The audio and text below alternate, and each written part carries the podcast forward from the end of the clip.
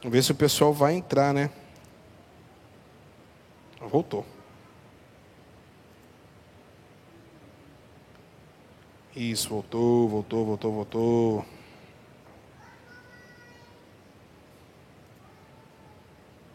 Isso, pessoal, estamos de volta, hein?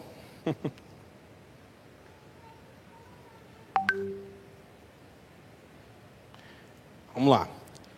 Acho que agora vai voltar aqui. Beleza, voltando. E aí, gente, é o, qual é, qual é esse, esse discurso aqui? Esse discurso aqui do capítulo 13, voltou, gente, valeu. é, esse, esse do capítulo 13 aqui, qual que é? É o discurso das parábolas. Vocês estão lembrados do discurso das parábolas? Qual é o outro discurso? Está no capítulo 18 em diante, até o capítulo 20, que vai falar sobre a formação da igreja. E o último discurso é o discurso 24. Tem também o, o, o discurso 23, né? Que é a pregação contra os fariseus. 24 ao 25, que é sobre o sermão apocalíptico, sobre a volta dele. Tá certo? Então nós temos cinco discursos aqui em Mateus. É, aqui você pode acrescentar o versículo 20, o capítulo 23 também, tá bom? E aqui nós temos cinco discursos. Esse é o maior discurso. O Sermão da Montanha vai ser o maior discurso. Tá bom? Então vamos lá. Então vamos lá. Primeiro versículo, então, do capítulo 5. Você aí anote. Você também, em nome de Jesus. Anote aí, por gentileza. Pessoal, pessoal, pessoal, pessoal, acho que não está conseguindo. Vou ver se o pessoal está conseguindo entrar. Vai anotar, vai anotar, rapidinho aí, nossa, dá um, dá um transtorno, não dá? Deixa eu ver se eu consigo aqui mandar. Acho que agora vai conseguir.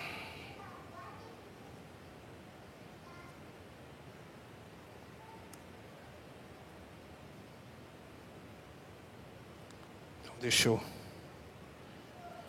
Peraí, gente, deixa eu só mandar de novo aqui, pessoal que está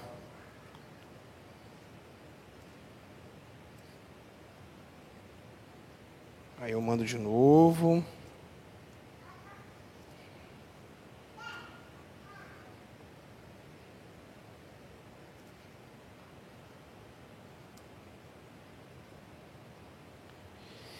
Mando de novo, mando de novo, mando de novo. Aqui e aqui. Muito bem. E o pessoal no YouTube já está beleza lá. Voltou, beleza, gente, voltou, voltou, voltou, voltou. Vamos lá. Então vamos lá, em primeiro versículo, anote aí e vamos juntos ler em nome de Jesus. Primeiro versículo, Mateus capítulo 5, verso de número 1.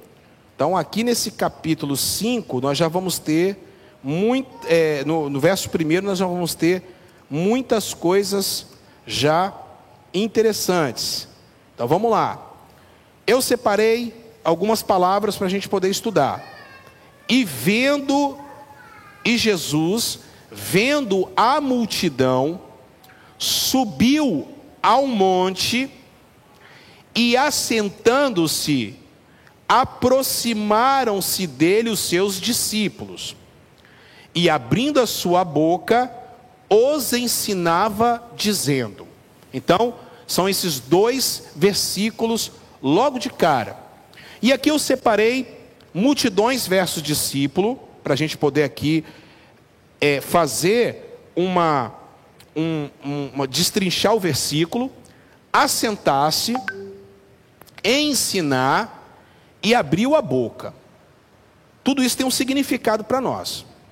Nós vamos ficar só hoje no capítulo 5, no verso 1, 2, 3 e 4, só para a gente poder ganhar e enriquecer no nosso conhecimento, tá bom? Então vamos lá. Primeira coisa que eu quero falar para vocês é o seguinte: e vendo Jesus a multidão. Então ali ele vai observar o que? Que a multidão já estava se aglomerando para poder ouvi-lo, já estava se aglomerando para estar com ele, já estava se aglomerando para poder fazer parte dos ensinamentos, tá certo? Vendo Jesus a multidão, Ele vai para o monte, esse monte nós não sabemos localizar. Se você for Israel, eles vão falar assim: aqui é o Monte das Bem-aventuranças, aqui supostamente é o Monte das Bem-aventuranças, aqui é supostamente o lugar onde Jesus morreu, aqui é supostamente o lugar onde Jesus nasceu. Eles são assim, eles vivem de comércio. Mas ninguém pode afirmar com exatidão se ali, ou ali, ou ali, ali é verdadeiro. É um monte, um lugar, uma colina, acredito eu, Maria Santiago, que é uma colina, né? Um lugar. E aí você vai observar que as multidões chegam para ouvir. E aí olha só o versículo, olha o versículo de número 1 ainda, falando assim: "E assentando-se, aproximaram-se dele os seus discípulos." Então a pergunta que eu faço para vocês: o sermão da montanha, ele ensinou para quem? Para a multidão ou para os discípulos? Ele olhou, ele viu a multidão, ele se assentou, e chegaram então, não estou falando dos doze discípulos, eram mais, tinham muito mais de doze discípulos naquele momento, ok? Doze discípulos só vai ser consumado em Mateus capítulo 10.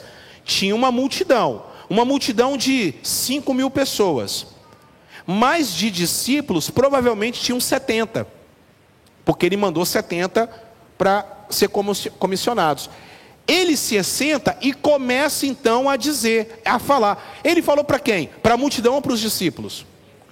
Para os discípulos para os discípulos. Eu vou explicar por quê. Por quê? Para os discípulos aqui, talmindim, que é a palavra discípulos para o hebraico, é você, o talmide de Jesus. Por que, que ele falou para os discípulos? E é interessante que aqui já é a nossa primeira lição de hoje, você que está em casa, a mesma coisa, redobre a sua atenção. Por que, que a, o Mateus ele escreve: a multidão a multidão veio, ele olha, ele se assenta e chega os seus discípulos, então ele abrindo a sua boca, começa a falar para os discípulos, não para a multidão. Esse que é o problema. Você, olhe para cá agora. Você está onde? Você é multidão ou você é discípulo? Você que está em casa. O que, que você é? Você é multidão ou você é discípulo? Porque a multidão aqui, Andressa, só estava indo porque poderia ser curado, poderia ser alimentado, poderia receber uma benção espiritual, uma benção material, perdão. Mas o grande problema, a questão toda, é que Jesus, ele não, ele não, para a multidão ele prega, para os discípulos ele ensina. A igreja aqui tem vários membros da igreja, poucos aparecem para o estudo. A igreja tem vários membros, culto de oração, poucos aparecem para orar. A igreja tem vários membros, faz um culto, um culto de ensino da palavra, poucos vão estar. Marca um louvorzão com uma banda top, vai lotar, vai sair gente pelo ladrão marca uma campanha e não é nada contra a campanha, ou deixou de fazer, ou fez, ou deixou de fazer, você que está em casa, mas as pessoas, quem você é? Desse primeiro versículo a gente já aprende. Quem você é no meio da multidão? Você é multidão ou você é discípulo? O que que você quer? E vendo Jesus a multidão, você vê que ele não se empolga com a multidão. Ele se assenta, chega os seus discípulos, que eram em torno de uns 70, e ele começa então a ensinar os discípulos, não ensina a multidão. Ele não, eu vou te explicar por quê, está aqui no versículo. Por que isso? Porque a Bíblia fala que ele se assenta, e esta é a maneira na qual o rabino, o mestre, ensina aos seus talmidim. Lá em Israel, eles se sentam. O Papa, ele fala da ex-cátedra. Ex-cátedra, da cadeira, da cadeira papal. O rabino, ele ensina da cadeira. Todo rabino, todo mestre da lei, ele não vai falar como o pastor prega aqui, está pregando, ele está pregando, ensinando. Porque, igual eu estou falando aqui para vocês, eu estou ensinando para vocês, não estou pregando, eu estou ensinando para vocês. Estou ensinando para os irmãos que estão em casa. O nosso costume é de professor ficar em pé na sala de aula ensinando. Lá não. O costume oriental, judaico, é sentar. Então ele vai se assentar. Vocês estão observando? Que a, se assentando. Como, aí eu te pergunto para vocês: como é que uma pessoa sentada vai conseguir falar para 5 mil pessoas? Tem condições? Não há a mínima condição. Nem humana, nem humana, nada. Não tem condições uma multidão de 5 mil pessoas, ele não vai conseguir ficar sentado falando para 5 mil pessoas.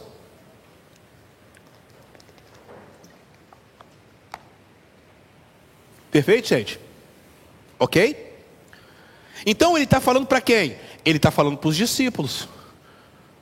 E por que, que ele está falando para os discípulos? Porque, em primeiro lugar, ele estava se assentado. Os rabinos ensinam nos ensinam dessa forma, ensinam sentados. Por que, que eu posso acreditar, Cíntia? Porque que nós, Fernando, nós podemos falar, Júnior, que nós somos, estamos aprendendo, porque aí vem a outra característica do, da, da, da pregação dele, que é ensinar. Ó, ó, e Jesus e Jesus, abrindo a sua boca, começa a ensinar. Então vamos lá. O que, que é ensinar? Vamos ver, hein? Pregação. Então, para nós aqui, pregação. Existe duas formas. Pregar ou pregação, no grego é querisso. Querisso querisso. Já ensino significa didásculo. No grego é didásculo. O que que ele falou aqui? Ele falou, ele não pregou, ele não foi queriço, ele não fez a pregação, aquela pregação aquela pregação, não tem? Que a gente prega e é, evangeliza, faz aquela pregação poderosa. Aqui ele está ensinando. Ele está didáscolo, que vem de didática, que vem da palavra, que vem a palavra didática. Ele está ensinando as pessoas. Tá certo? Então, ele, nós podemos falar aqui, eu estou só pegando aqui no grego aqui para estar tá com vocês. Ó, ele não está, presta atenção, você que está em casa, ele não está pregando, aleluia, glória a Deus. Não está falando isso. Ele está pregando, ele está ensinando, didásculo, ele está falando com os discípulos tranquilamente, está ensinando para eles, para que aqueles discípulos pudessem repassar para outras pessoas. Provavelmente, Jesus ele ensinou, aí daqui a pouquinho os discípulos vão lá com um grupo de pessoas e ensina também. OK? Por isso que é importante você sair daqui e já começar a pensar, a praticar a palavra. Você que está em casa. Pegar lá, anotar tudo, para você começar a ensinar pelo menos para uma pessoa. Olha como é que ele vai falar aqui. Idom detou a coisa, e vendo ele a multidão, anebe eis para oros cai santos. E vendo Jesus a multidão, aquela multidão ali, ele começa, aí ele fala alto ou para, né? Ou ele vai falar pros zelitan, ele vai estar falando para aquelas pessoas, autorrois matetai autou. E aí, no versículo 2, que aí é a prova que a gente está falando aqui, aqui eu estou lendo no grego original, para que vocês possam entender que ele não estava pregando aqui, aleluia, glória a Deus, louvado seja o nome do Senhor, fala para o irmão que está do seu lado, não está falando isso. Ele está dizendo, aí ele vai falar assim: cai anoixas para estoma autou edidasken, ou seja, ele está tendo a didática, ele está ensinando. A pergunta que eu quero falar para vocês, a pergunta que eu quero fazer para vocês, vocês que estão em casa, é esta, Billy. Você é multidão ou você é discípulo? Você é multidão ou você é discípulo? Porque multidão vai ficar sempre nesse oba-oba. Discípulos vai se assentar com o mestre e vai aprender e vai pegar da poeira do pó das sandálias do seu rabino. Vocês estão entendendo? Essa multidão aqui está sujeita a qualquer sombra de, de dúvida, de variação. Um vento que passa, vai embora todo mundo. A cada onda de Covid vai embora mais, mais da multidão. Ó, se todo ano vier uma onda de Covid dessa, vai, as igrejas vão ficar só os talmidim, só os discípulos. Já está, né? Praticamente já está. Perfeito, gente? Alguma dúvida aí? Quero terminar o versículo dizendo assim: Ele abriu a boca. Isso tem muito a ver. Ó, isso tem muito significado. Vocês acham que é assim, ó, que ele escreveu isso aqui e falou bem assim, e ele abrindo a boca disse. Tem muito significado. Olhe para cá. Provavelmente Jesus, você que está em casa, ele fez isso aqui, ó. Fechou os olhos. Suspirou fundo e começou a ensinar aquilo que estava dentro do coração dele. Então, quando Mateus escreve isso aqui, ele está dizendo assim: Jesus ensinou aquilo que estava dentro do seu coração. Não era mais um ensino feito por qualquer pessoa. Tanto que no final do sermão, você vai ouvir falar bem assim: e as multidões se maravilhavam pelo ensino, porque ninguém nunca tinha ensinado dessa forma. Era de alma, ele suava, ele provavelmente descia o suor, ele estava exaurido, ele parava para tomar um pouco de água, ele estava assim, ó, ele estava completamente entregue ao ensino. Eu aprendo com isso aqui também, olha para cá. Se você não fechar os teus olhos e deixar Deus em tudo que você for fazer, se você não fechar os teus olhos e não fazer isso com amor como Jesus fazia, você não vai obter, obter êxito na sua vitória, na sua, nas suas conquistas, na, no seu, nos seus projetos. Ele fechou os olhos, ele abriu a boca e ele começou a dizer: Bem-aventurado. Vocês estão entendendo isso, gente? Profundo. Ele ele abre o tesouro. Aqui, não foi assim com Moisés? Moisés não mandou, Deus não mandou a, a, a tábua da lei para ele? A mesma coisa, só que ali era Jesus. A própria lei estava falando. E o Verbo se fez carne e ele habitou entre nós. No princípio o Verbo era Deus, o Verbo estava com Deus. Ele fez, fez carne e ele habitou entre nós. João capítulo 1, versículo 1. Você quer ver uma outra coisa? Lá no Apocalipse, João recebeu a revelação. Deus mandou para Jesus, que mandou para João. Vocês estão entendendo? Lá no Monte Sinai, Deus mandou para Jesus, que mandou para Moisés, Moisés falou e entregou para o povo. Aqui é o próprio Deus que está entregando para aquela, aquela pequena multidão de discípulos. Então é profundo isso aqui. É profundo. Então fica a dúvida, fica a pergunta para cada um de nós: você é multidão ou você é discípulo? Ou você está na multidão ou você vai ser discípulo, Bruno. Vamos ao capítulo, vamos ao versículo 3. E aí começa. Aí começa. Então ele vai falar sobre os bem-aventurados. E aqui nós vamos começar a entender primeiro o que é bem-aventurado. Tá certo?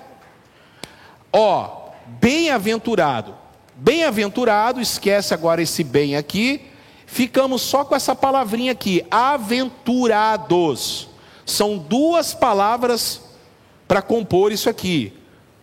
A, uma coisa que pode acontecer, que vai acontecer, e ventura. Aventura é diferente de ventura. Aventura é algo que você vai fazer. Você está entendendo? Então, bem-aventurados vem de fortuna ou afortunado. Então coloca aí, fortuna. É essa palavra, fortuna.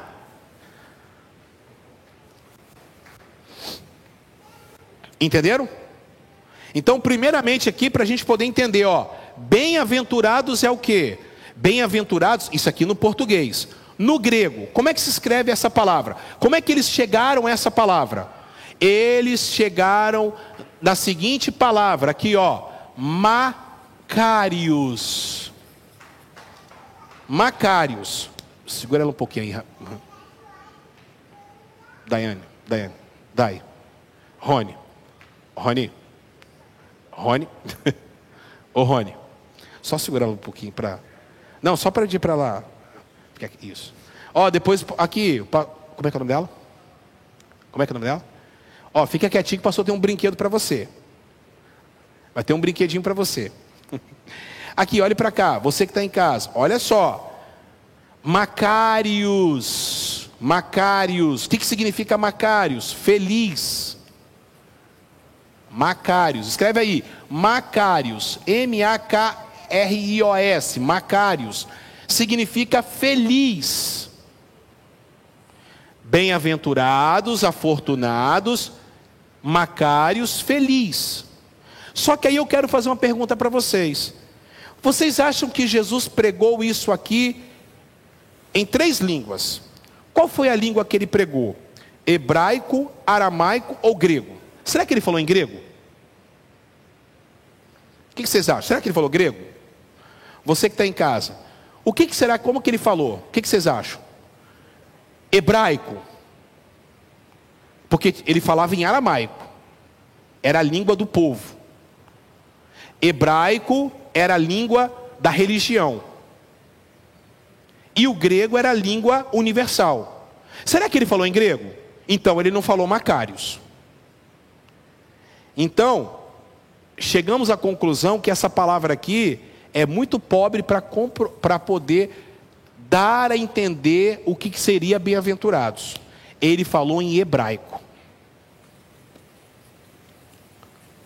Gente, é lindo demais o sermão da montanha falado em hebraico. Eu vou ver se eu consigo o áudio de um rabino falando, um rabino messiânico falando, e eu vou mandar para vocês. Você também que está em casa. É lindo demais. E aí tem uma palavra-chave, olhe para cá. Quero que vocês anotem. A palavra aqui é Asher.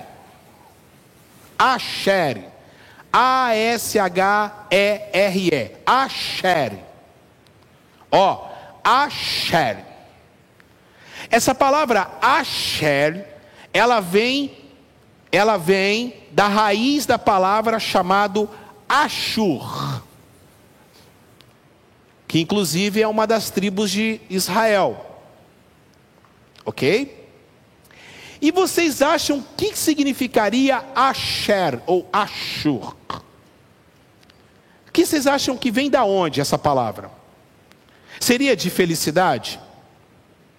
Não. Mas pode ser. Bem-aventurados? Pode ser.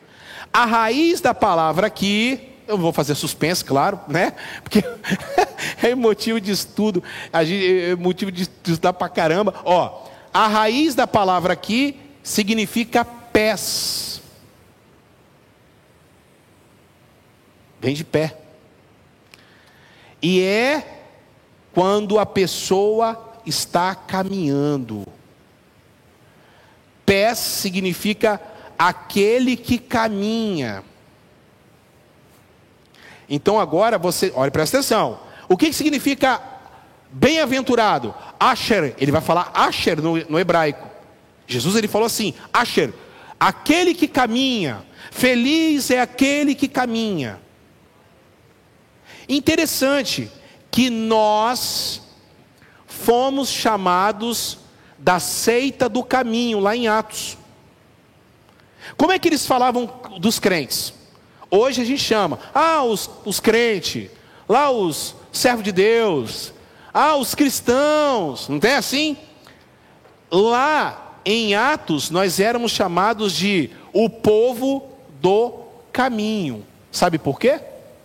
Por causa disso aqui. Por causa da pregação de Jesus. O povo do caminho, o caminho, o povo do caminho, ó, ó, a seita do povo do caminho. A gente era chamado de povo do caminho.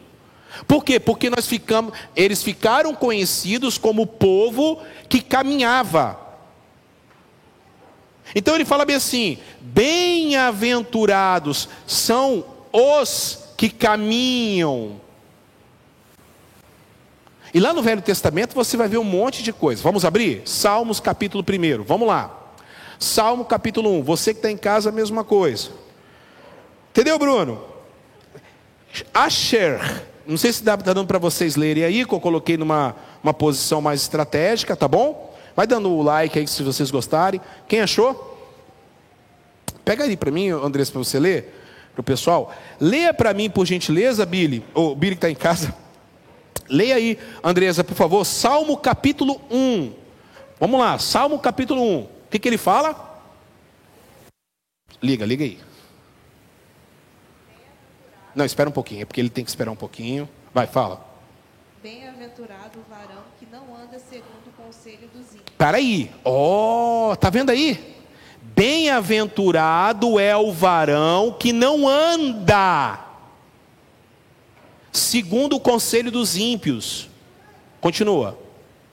Nem se detém no caminho dos pecadores. Você está entendendo que tudo está relacionado a caminho? Vocês estão entendendo aí? Tudo está relacionado a caminho? Continua.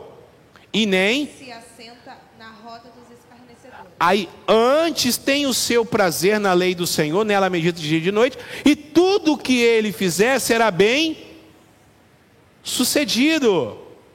Bem-aventurado. Então, olha o que ele está falando aqui, gente. Bem-aventurados são aqueles que caminham. Ó, continua caminhando. Continua caminhando, porque você vai ser feliz. É muito mais poderoso. Aí nós vamos lá em Números 6, 24 ao 26 de novo. O Senhor te abençoe e te guarde. O Senhor faça resplandecer o rosto sobre ti e que Ele tenha misericórdia de ti. O Senhor sobre ti levante o teu rosto e te dê a paz. Olha aí que forte. Amém? Então, começamos a dizer o seguinte: bem-aventurados aqueles, feliz é aquele que caminha. E aí vamos à primeira bem-aventurança. Vamos lá. Quero falar para vocês o seguinte: olhe para cá. Abra.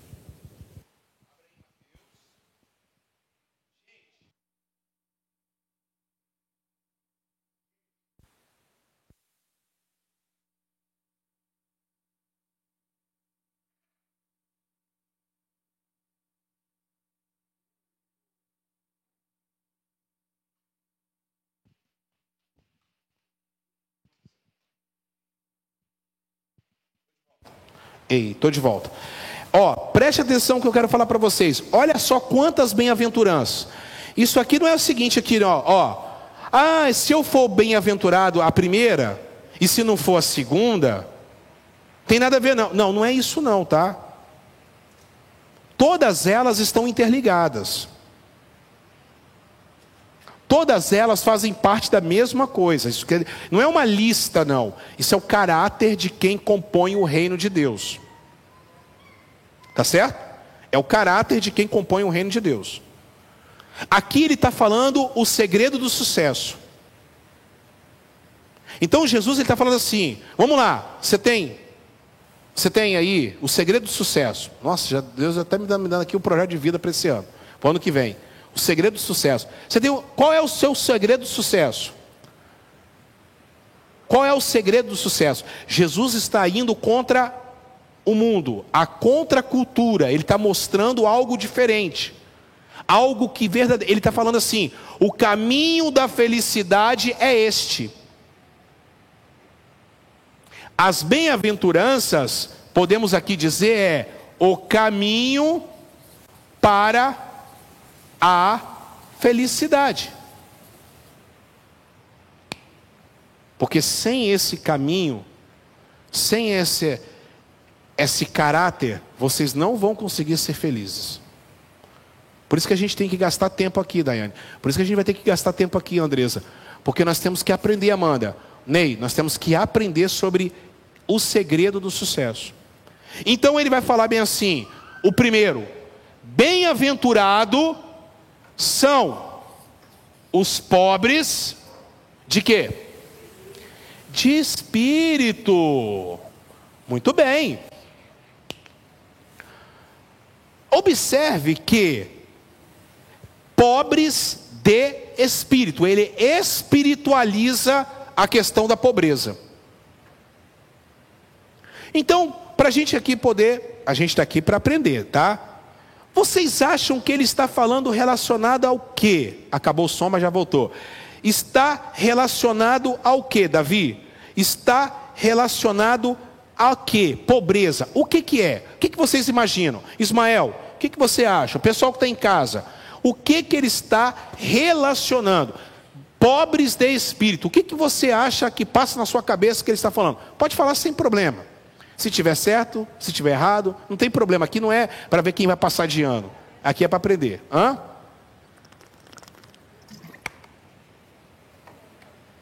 De que, que ele está falando? O que, que, vocês acham? Falta de amor? Hã? Eu não vou responder se está certo ou errado. Eu vou depois falar o que, que é e acabou. Vocês vão definir. Fala. Necessidade. Hã? Pode ser. Tá. Conflito com a palavra? Ó, oh, presta atenção. Quando você vê uma palavra lá no grego, quando você vê uma palavra lá na Bíblia, você precisa comparar essa palavra. Por isso que é importante, então, você ter algumas Bíblias para você comparar. Uma Bíblia com as traduções normais, uma Bíblia com a tradução atual, uma Bíblia mais atual. Por exemplo, olha que bacana aqui a Bíblia, a mensagem. O mesmo versículo: Abençoados são vocês que mais que nada mais têm para oferecer. Quando vocês saem de cena, não há mais de Deus, há mais de Deus e o seu governo.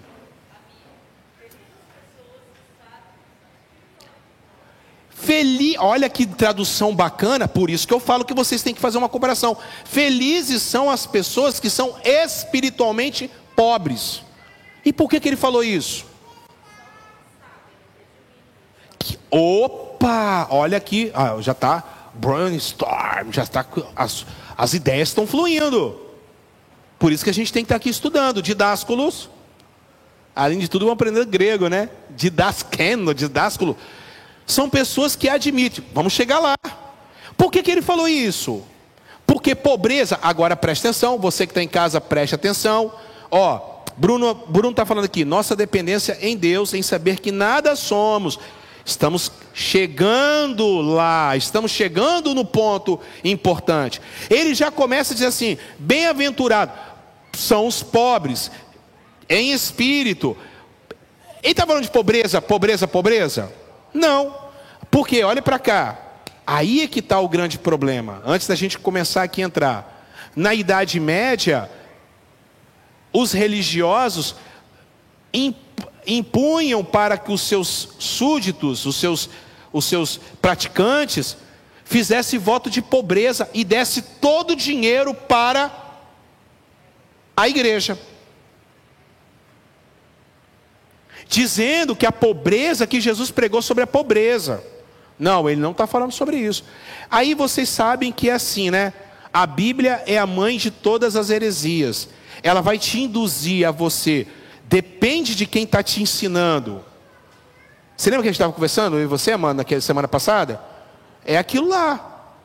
É, é, é, infelizmente é aquilo. Tem pessoas que vão conduzir você para um determinado ponto, e tem pessoas que não vão conduzir vocês a um determinado ponto. Não é a Bíblia que é o problema, o problema é quem usa a Bíblia para o seu próprio proveito. Jesus ele falou sobre pobreza, ele quer, ele quer que você seja pobre? Não, ele não está falando sobre isso. Mas vamos definir o que é pobreza. Porque primeiro nós temos que definir o que é pobreza. Pobreza tem dois sentidos no grego. Dois sentidos clássicos no grego. Olhe para cá. Dois sentidos clássicos. Primeiro, ele está falando o seguinte: pobreza. É... Como é que eu posso colocar isso aqui? Tá, é isso aqui, ó. Penen, ou penes. Primeira palavra é isso aqui, penes. O pitokoi, no grego. Penes é a pessoa que trabalha o dia inteiro, chega em casa e ele tem arroz, feijão e ovo para comer. É o cara que não falta nada, porém ele não é rico. É o trabalhador que luta, luta, luta, luta, luta, chega em casa, tem o básico para viver. Tá certo? Essa é a primeira definição. Pastor, mas por que você está falando assim? Por que, gente? Porque amor no grego pode ser amor para sexo, para o amor do pai para o filho, do irmão, o amor de Deus para o homem, o amor ágape, o amor eros, que é o amor sexual. Ó, vocês dois têm o amor eros, o amor sexual, o amor erótico, eros. E vocês também têm o amor filéu, o amor de irmão para irmão. Você tem um amor para mim, filéu, que é o amor que eu tenho por ela, filéu, que é o amor de irmão, Filadélfia, amor entre irmãos. E tem o amor ágape, que é o amor de Deus sacrificial. E tem o amor estorge, que é o amor que você tem pela sua filha estorge. São vários sentidos. Por isso que é importante você estudar. Por isso que é importante você gastar um tempo aí na sua, na sua, na sua casa. Por isso que é importante você chegar aqui e você não ser ludibriado. Não, Jesus, ele falou sobre pobreza. Ele não está falando, Ivonildo, sobre pobreza. Ele está falando que quem é pobre aqui neste caso é o pictojoy ou deixa eu pegar aqui o, outro termo aqui porque fica mais fácil, porque senão é, é... vamos lá. Ele falou, nossa, misericórdia. Pitocói, é, pitocói é, é, complicado. Pitocói, coloca assim, tá? Coloca CH, tá bom? Ou pitocói, ou porque o J não tem no grego. Pitokoi é para a pobreza da pessoa que não tem nada. Só que para poder chegar a isso aqui, nós temos mais quatro definições disso aqui. Vamos lá? Primeira definição, anota aí. Primeira definição: por que, que a pessoa é pobre? Porque a pessoa é preguiçosa. E o preguiçoso será julgado. Tem gente que é pobre porque é preguiçoso. Está falando disso aqui? Não. Jesus está falando sobre preguiçoso? Não. Mas, mas a gente tem que aprender. Você que está em casa, você tem que aprender. Quem é preguiçoso vai ser julgado. A Bíblia fala que o preguiçoso vai ser julgado. Entendeu, Carlão? Deus não tem parte com preguiçoso. Toda pessoa que é preguiçosa, que não quer trabalhar, ela vai ser julgada aqui na terra, pitocói, e ainda por cima, ainda por cima vai ser julgado no dia do juízo final. Porque preguiçoso não faz parte, não faz parte daqueles que compõem o reino de Deus. A verdade liberta. Amém? Não adianta. Não adianta. Não adianta querer trabalhar acordando meio-dia. Não vai, não vai adiantar. Bom, não vou entrar nesse mérito, não. Porque não é o tema da nossa palavra. Segundo, por que, que uma pessoa é pobre? Porque ela foi vítima de uma catástrofe. Veio um furacão, destruiu a casa, destruiu tudo. Então ela é vítima. Ela pode ser pobre porque ela é uma vítima. Sim ou não? Ela é pobre, pitocói, porque ela é vítima. Asher, ou Macarios, vamos falar no grego, Macarios, pitocói, porque ela é vítima de uma catástrofe. Teve um ciclone aqui em Guarapari, vocês viram? Teve uma lanchonete que foi totalmente destruída. Esse cara se enquadra nisso aqui. Pitocói. Ele perdeu tudo. Mas pode também, por isso que eu falei para vocês que não dá para a gente poder, viu gente, você que está em casa, não dá para a gente poder, infelizmente não vai dar para a gente poder estudar tudo, porque aí eu, vocês não vão aprender isso aqui. Porque cada palavra disso aqui é uma, é uma pregação. Vocês estão entendendo agora? Irmã, você vai lá, lá pega mais água para mim aqui, pode encher tudo aí, porque a água é, é vida. Vocês estão entendendo aí, gente? Você que está entendendo em casa? Quem está com pressa aí, diga amém. Eu não estou com pressa, eu estou tranquilo. Então a gente fica tranquilo, a gente vai estudando capítulo por capítulo, versículo por versículo, sem pressa. Eu falei, não vou, porque senão eu dou muita informação para vocês e vocês não vão assimilar tudo. Concordam comigo? Vão ficar só nesses dois versículos aqui, porque senão, aqui já é um motivo de pregações e pregações.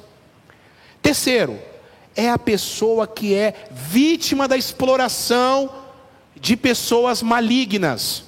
É o pobre que é explorado. Quarto lugar, terceiro lugar, é o pobre que é explorado. O, o pobre que é e hoje que nós hoje mais que mais tem, né, gente? Um, uma pessoa que tem um negócio próprio, ele é explorado. Carlão, você tem um negócio próprio, você não é, não é assim? É imposto atrás de imposto, você paga imposto, você é explorado, você é pitocói. Porque alguém está te oprimindo para você ser mais pobre ainda.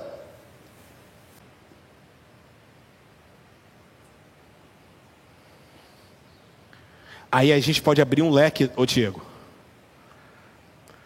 Porque o Brasil, por exemplo, bom, eu não vou nem entrar nisso aí, porque foi motivo de uma confusão que eu tive na, na faculdade agora,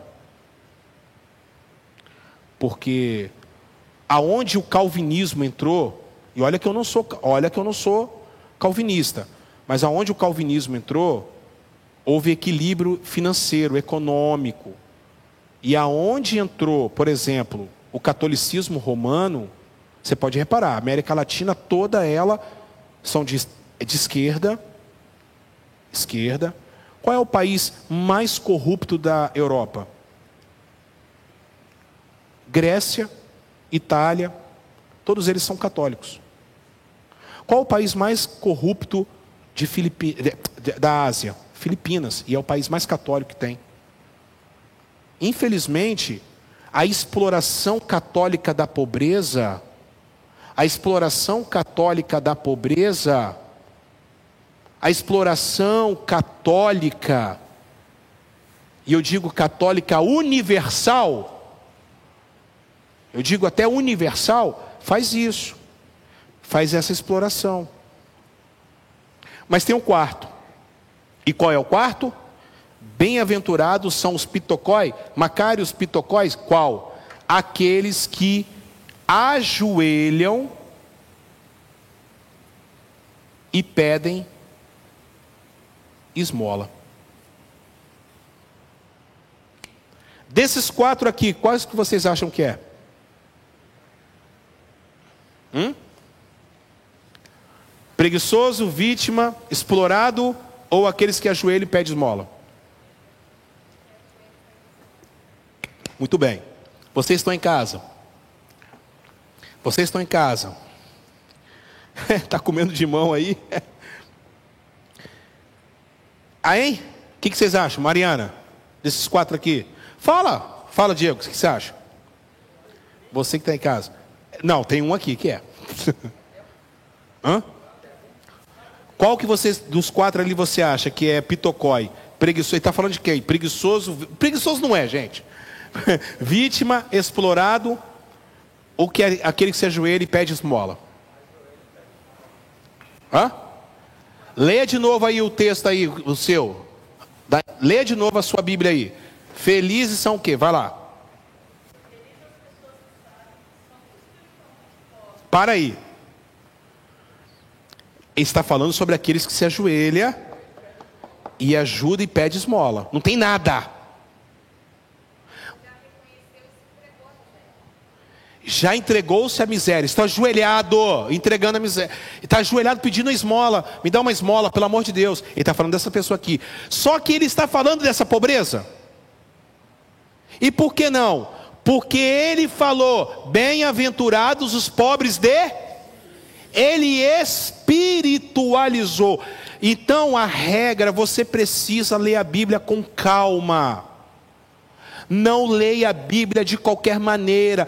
A Bíblia não é livro da Avon, do Wolverine, para você ler em qualquer lugar e de maneira abatalhada. Você vai, não, você vai entrar em, em heresia, você vai ter um monte de problema. Leia com calma. Por que, que ele falou pobres em espírito, pobres de espírito? Porque ele espiritualiza esse termo. Então, em, em, em espírito, ele está falando: bem-aventurados são o quê? Aqueles que se ajoelham, que não tem nada e que reconhecem a sua fraqueza e falam: me dá uma esmola, eu preciso de ajuda. Para entrar no reino de Deus, você não pode ser altivo, você não pode achar que você tem alguma coisa. Em outras palavras, você tem que se esvaziar para Ele poder te encher.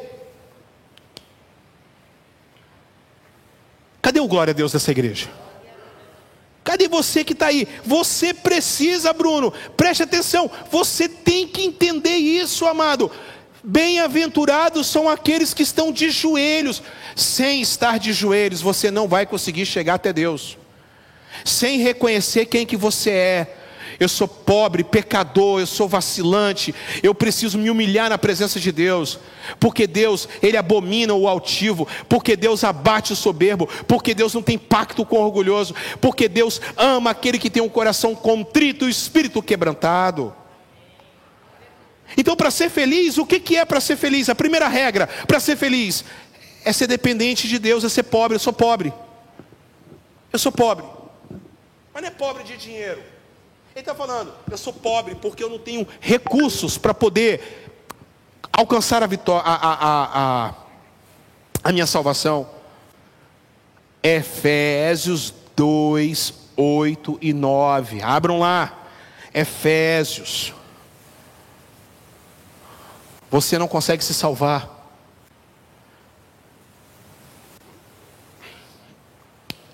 Efésios capítulo 2, verso 8 e 9, dependente de Deus. 8 e 9. Preciso falar? Se vocês não sabem esse versículo de có, vocês têm que ficar sentados, de joelhos no milho. Porque pela graça mediante, isso não vem de vós, para que ninguém vos se exalte e diga, eu cheguei aqui por mérito próprio. Não, somente pela graça. Então vamos fazer um recap... Ó, vamos recapitular, você que está em casa, vamos recapitular. Lembrou de uma canção da Nívia? Eu quis me esvaziar de mim. Isso aí, eu quis, é, eu quis me esvaziar de mim. Microfone. Maldito é aquele que faz do seu braço a sua força. Maldito é aquele que confia no seu braço, que faz do seu braço a sua força. Vamos falar quem não foi, quem quis ser independente de Deus? Adão quis ser independente de Deus, sim ou não? Quando ele fala bem assim, ele come do fruto, ele quer ser independente de Deus. Ele tem um livre-arbítrio para escolher, porque ele era um homem perfeito, e aí ele vai falar bem assim, ó, eu estou sendo independente do Senhor. Caim foi independente de Deus, quis ser independente de Deus. Ah, Nimrod construindo a torre de Babel foi independente de Deus. Abraão foi dependente de Deus. Jacó foi dependente, Esaú foi independente. José foi dependente de Deus. Moisés quis ser independente, depois foi dependente de Deus. Voltou atrás. Aleluia. Davi foi dependente de Deus e Saul foi independente de Deus. Sa Sansão foi, foi, independente, foi dependente, independente e voltou a ser dependente de Deus. Errou a vida toda, depois se acertou, louvado seja o nome do Senhor. O filho pródigo foi independente, me dá a minha parte na herança, porque eu não tenho nada contigo. Eu quero que o seu morra, porque para ganhar a herança, o pai tinha que estar morto. Foi uma afronta que ele fez. Mas lá no chiqueiro ele fala: Eu preciso ser dependente do pai, eu preciso voltar para casa do pai. ser dependente de Deus. Para entrar no reino de Deus tem que ser pitocói, pneuma. Pitocói, pneumacte. Pobres em espírito. Reconhecer sua miséria, reconhecer que você é fraco. Sem isso, você não vai ter condições de conseguir nada com Deus. Deus conhece, eu não conheço você, mas Deus te conhece. Deus sabe quem você é. Quantos podem dar um glória a Deus aí? Vocês estão entendendo, meus amados irmãos? Vocês estão compreendendo, pastor Natanaíde? Está de, tá de molho hoje, pastor Natanaíde. Pastor Natanaíde está entendendo? Então nós temos aqui, nós temos que voltar a ser dependentes de Deus. Em um mundo, olha, e eu vou falar uma coisa para você, tá? O que o mundo está levando você, Ney, é para você ser independente de Deus. Essa é a função do mundo. E quanto isso, estou vendo mais gente, estou vendo mais gente. Por que, que Deus manda você dar o dízimo na casa do pai, por exemplo? É para você ser dependente dele. Por que, que Deus manda? Por que, que Deus manda você? Por que, que Deus manda você entregar no altar? Porque você tem que ser dependente dele, você tem que abrir mão das coisas. Se você não abrir mão das coisas, você não vai ser dependente de Deus. Esse é o primeiro sucesso. Esse é, o primeiro, é a primeira regra, o primeiro caráter daqueles que compõem o reino. Amém? Então o que, que ele falou, gente? Ele disse assim: Bem-aventurados são aqueles que são pobres em espírito, aqueles que se rastejam para Deus. Porque dos tais é o que? Interessante que aqui ele está falando no presente. Todos os outros bem-aventuranças, ele está falando no futuro, porque eles serão consolados, porque eles verão a Deus, porque eles serão porque eles serão fartos, porque bem-aventurado, né? É, são aqueles que são pacificadores, porque eles serão limpos de coração. Ele está falando no futuro. Esse não, ele está falando no presente, porque o reino já estava instalado. Você já faz parte do reino. Então esta aqui é a primeira e maior bem-aventurança. Por isso que a gente tem que ficar aqui um tempo aqui para aprender. Perfeito, pessoal? Vocês estão aí? Estão entendendo isso em nome de Jesus? Nós temos que se aprofundar, pastor Ulisses, para poder a gente aprender, nós temos que ensinar isso para as pessoas.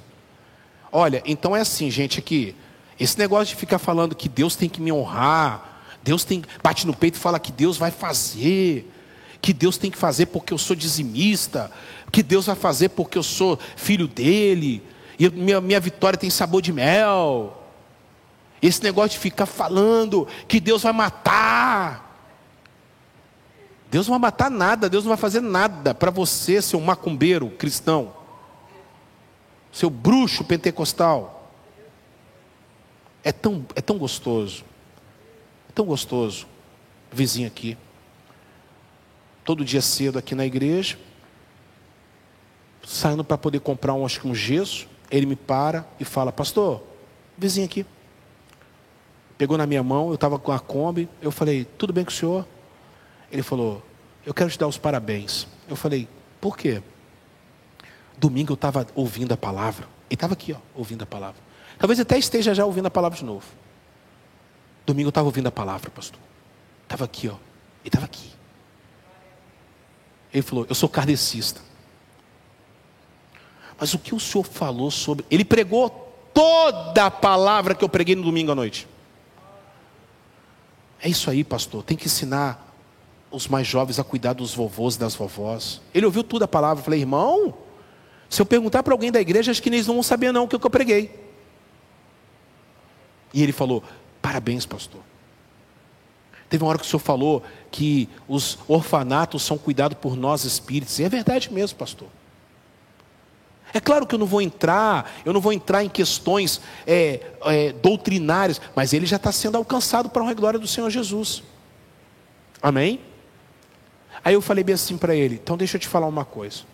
Para você receber a Cristo e entrar no reino de Deus, você. Eu não estou falando de religião, como eu falei domingo, eu não estou falando de religião. Eu estou falando para você que você precisa se entregar a Ele. Ponto. Aí o homem começa a chorar aqui no meio da rua. O pedreiro não está entendendo nada. Eu falei, irmão, faz seu trabalho que eu faço o meu. Você cuida da casa do Senhor, eu cuido das ovelhas. Você está entendendo isso? Bem-aventurado, irmãos, são aqueles que são pobres de espírito. Não está falando de dinheiro, esquece dinheiro. Não está falando de quem. Você é milionário, tem que ficar pobre para poder entrar. Não é disso que ele está falando. Aí vocês vão fazer a pergunta assim, pastor, e aquele rapaz? Ele mandou pegar tudo e dar para os pobres. É claro que ele mandou dar para os pobres, porque ele viu que aquilo era o tesouro dele, a idolatria dele. Então, o que, que nós temos que fazer? É melhor, é mais fácil passar um camelo no fundo de uma agulha do que um rico entrar no reino de Deus. Não é que um camelo vai passar numa agulhazinha, não. É porque lá existe o portão chamado fundo da agulha, ok? E para o camelo dobrar o joelho e passar se arrastando é impossível.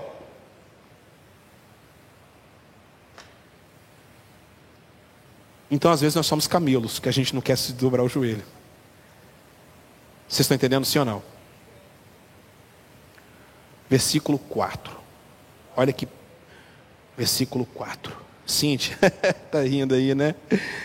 Ô, oh, gente boa, que maravilha. Está lotada a nossa, a nossa escola Talmidinha. Eu fico tão feliz com isso. O pessoal está gastando tempo aprendendo. Obrigado, gente. Obrigado, viu? É, da agulha. Isso, agora é da agulha, lembrou. Vamos lá, capítulo, versículo 4. Abriram? E o que diz aí? Fala para mim aí, fala para mim, o, o... Andrés, você hoje está com o microfone na mão. Fala aí. Bem-aventurados que choram, porque ah. eles serão consolados. Bem-aventurado os que choram. Aí aqui é bem tranquilo. Bem-aventurado os que choram, porque eles serão então podemos já começar a dizer assim: felizes são os infelizes. hein? Já pensou? Hã? Rapaz, que doideira, hein? E a pessoa, Jesus, Jesus abriu a boca, felizes são os infelizes. Porque Deus Rapaz. Macario Roy. Macario Roy. Penoholtz. Holt, autou. Para lectosontai.